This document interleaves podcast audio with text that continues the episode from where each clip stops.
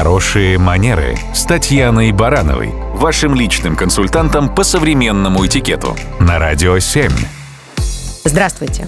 Давайте сегодня поговорим о бутерброде. Это такой популярный вид закуски, который обычно мы себе хорошо представляем именно так, как и переводится это слово с немецкого языка. Хлеб с маслом. Бутерброд. При этом бутерброды могут быть как открытыми, так и закрытыми – к разновидности закрытых бутербродов относится, например, сэндвич.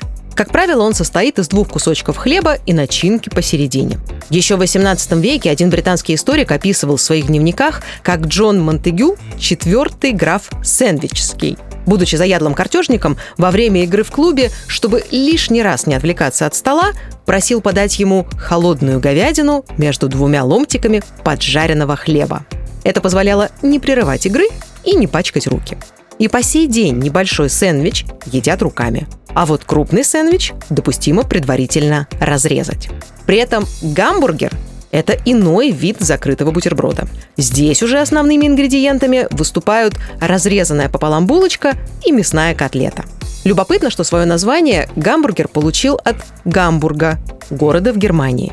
Предположительно, именно там изначально была популярна закуска подобного типа – Сегодня гамбургер допустимо есть руками, если это не официальная встреча в высококлассном ресторане. А вот когда напротив сидят уважаемые визави, с которыми нужно вести важную беседу, лучше воспользоваться приборами.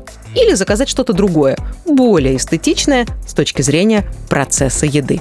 Ведь когда приходится широко раскрывать рот, пачкать соусом подбородок и руки, это не слишком элегантное зрелище. На помощь любителям бургеров пришли китайцы – они первыми стали использовать перчатки для поедания такой закуски руками.